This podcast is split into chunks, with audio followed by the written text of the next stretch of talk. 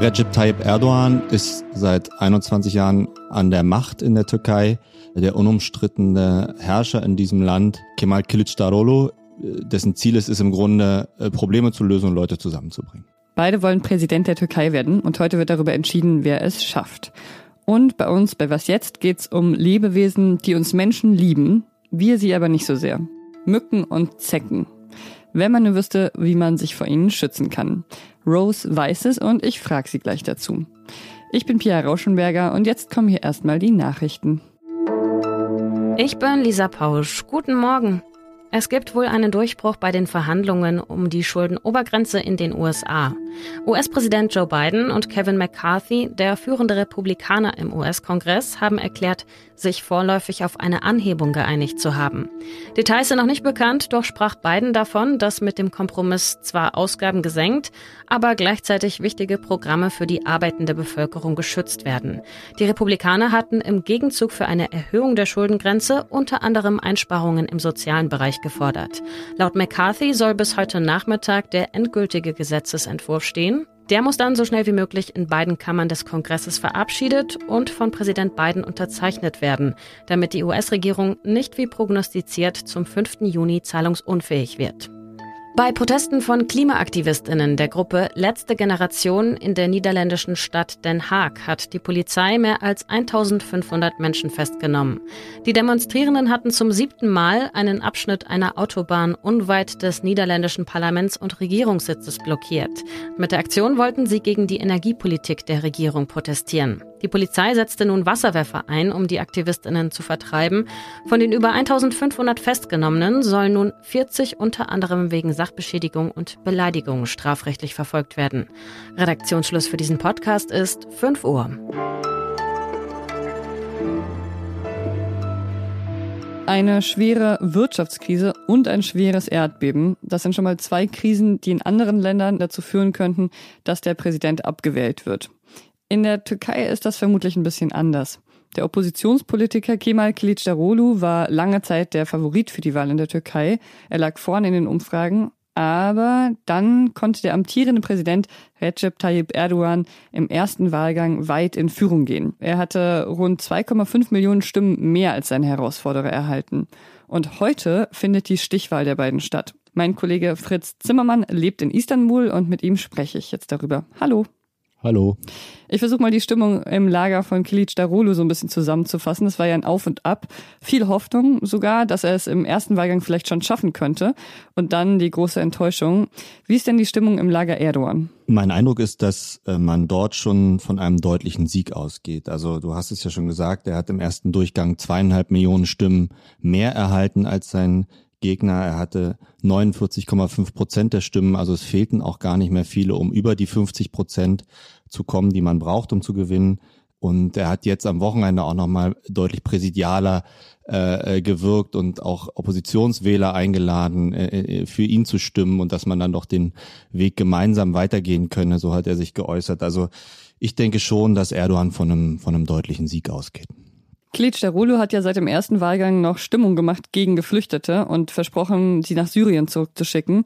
Meinst du, diese nationalistische Rhetorik, die verfängt bei vielen WählerInnen und kann ihm vielleicht doch noch den Überraschungssieg bescheren? Na, wenn wir mal zurückgehen an den Wahltag, da wurden ja auch die, das Parlament gewählt, das türkische, und da haben gut 20 Prozent der Wählerinnen und Wähler für nationalistische Parteien gestimmt, für sehr nationalistische Parteien. Ein Oppositionspolitiker, mit dem ich sprach, der nannte das eine nationalistische Welle, die die Türkei erfasst habe vor allem auch bei jungen Wählern. Um fair zu sein, Kilic Darolo hatte auch schon vor dem ersten Wahlgang deutlich gemacht, dass er die Geflüchteten zurücksenden möchte. Er sprach damals noch von vier Millionen, jetzt spricht er plötzlich von zehn Millionen. Also der Ton ist jetzt deutlich aggressiver. Da hast du recht.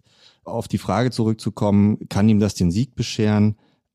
Ich glaube nicht alleine, aber ich glaube schon, dass äh, in diesem Lager die Stimmen liegen, die man gewinnen muss, wenn man eben die Wahl gewinnen möchte. Und äh, Kilic Daono muss diese Stimmen gewinnen, wenn er Präsident werden will.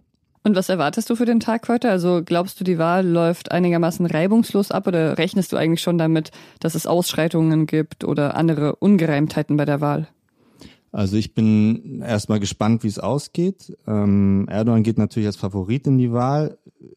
Ähm, ich glaube aber auch, dass das echt noch nicht entschieden ist. Also und natürlich, vor allem wenn es knapp wird, kann es immer zu Protesten kommen von beiden Seiten. Und was die Ungereimtheiten angeht, liegt das auch so ein bisschen äh, in der Hand der Opposition selbst. Ähm, also es gibt viele Hinweise, dass es im ersten Wahlgang tausende Wahlurnen gab, äh, bei denen die Opposition keine eigenen Wahlbeobachterinnen und Wahlbeobachter hatten, die mit ausgezählt haben ähm, und deswegen auch nicht äh, schlicht nicht wussten, wie die Ergebnisse dort waren.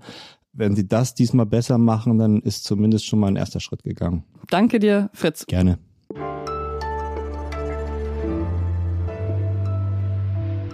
Alles außer Putzen. Nan Golden ist eine der berühmtesten Fotografinnen der Gegenwart, zu Recht. In den 80er Jahren fotografierte sie Menschen, die sonst wirklich äh, keinen Platz im Museum bekamen. Stripper, Drogenabhängige, SexarbeiterInnen, queere Menschen und Golden war selbst eine von ihnen und deshalb sind ihre Fotos wahrscheinlich auch so intim und auf Augenhöhe mit den Menschen, die fotografiert werden. Gerade läuft ein Dokumentarfilm über Nan Golden in den Kinos, den ich Ihnen sehr empfehlen möchte, obwohl es gerade nicht so das typische Kinowetter ist. Der Film heißt All the Beauty and the Bloodshed und in dem Film geht es nicht nur um die Fotografien von Nan Golden und die Geschichten, die dahinter stecken, sondern es geht vor allem auch um ihren politischen Kampf. Nan Golden hat nämlich nach einer OP am Handgelenk das Medikament Oxycontin verschrieben bekommen. Sie wurde abhängig, wie Millionen Menschen in den USA, und hat ziemlich darunter gelitten. Der Dokumentarfilm, der zeigt jetzt, wie Golden zusammen mit anderen Aktivistinnen gegen die Sackler-Familie vorgeht. Der Familie gehört nämlich ein Pharmakonzern, der an der Opioidkrise in den USA mächtig verdient hat. Tatsächlich gibt's aber auch Kritik an dem Dokumentarfilm von Laura Poitras, nämlich weil der nicht gerade zeigt, dass auch andere Aktivistinnen schon lange vor Golden denselben Kampf geführt haben und gleichzeitig ist es vielleicht auch ein bisschen komisch, dass Nan Golden den Film über sich selbst selber produziert hat. Und dadurch ist eigentlich auch gar nicht klar, ob das noch ein klassischer Dokumentarfilm ist oder schon nicht mehr. Trotzdem möchte ich Ihnen den Film wirklich sehr empfehlen, weil nicht nur die Fotografien, sondern auch der politische Aktivismus von Nan Golden ziemlich inspirierend ist. Manche Leute ziehen sie an, andere nicht. Eine Bekannte von mir, die ist ziemlich gerne draußen unterwegs, so eine richtige Outdoor-Frau. Und als sie mal auf einer Wiese übernachtet hat, ist sie am nächsten Tag aufgewacht und sie hatte tatsächlich mehr als 20 Zecken am ganzen Körper verteilt. Boah. Ich liebe es auch draußen zu übernachten, aber vor Zecken habe ich panische Angst und gleichzeitig will ich natürlich auch kein Weichei sein und mir davon auch nicht den Spaß verderben lassen. Gut, dass es meine Kollegin Rose Tremlett gibt, die Sie gerade auch schon kurz gehört haben und die hat immer viele praktische Tipps zum Überleben. Diese Woche, wie wehre ich mich gegen Zecken und Mücken? Ja, wie denn, liebe Rose? Sag's mir bitte. Ach, also diese Sprays sind natürlich ganz effektiv, aber nicht alle. Ich bin ganz großer Fan von den äh, echten Chemikalien.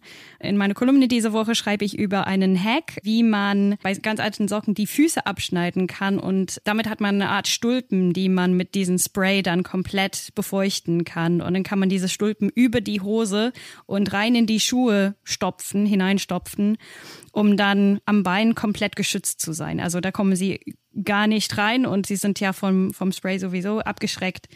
Und das kann man sogar auch am Handgelenk machen, wenn man wirklich äh, sehr viel Angst hat. Und das schützt sehr, sehr wirksam. Okay, sagen wir mal, all deine guten Tipps haben jetzt nicht funktioniert und ich wurde dann doch gestochen oder gebissen.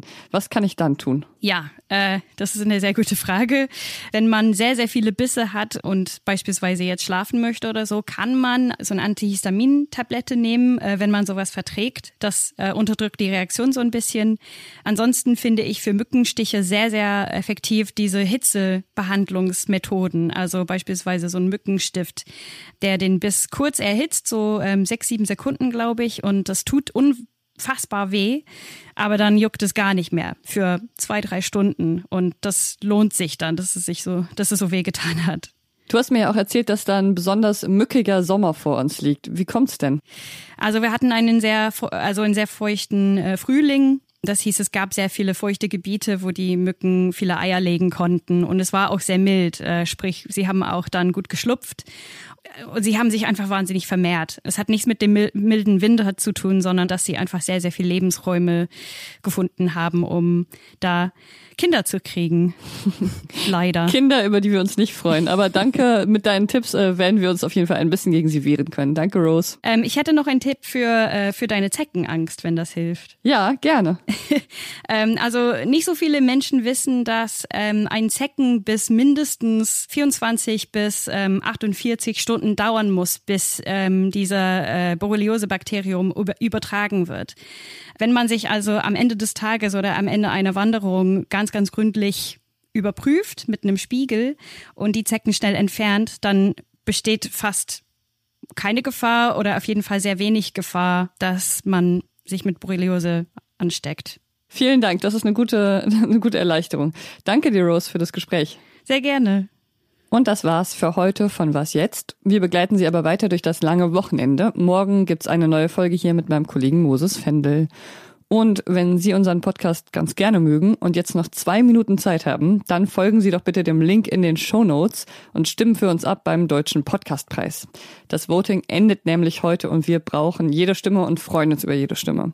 Falls Sie abgestimmt haben, können Sie uns das gerne schreiben an wasjetzt.zeit.de. Wir sind aber auch noch offen für Kritik oder für gut gemeinte Ratschläge. Ich bin Pia Rauschenberger. Machen Sie es gut. Wenn du jetzt wählen müsstest, Zecken, Mücken oder Wespen, was ist für dich, welche magst du noch am liebsten? Oh Gott, was für eine Frage.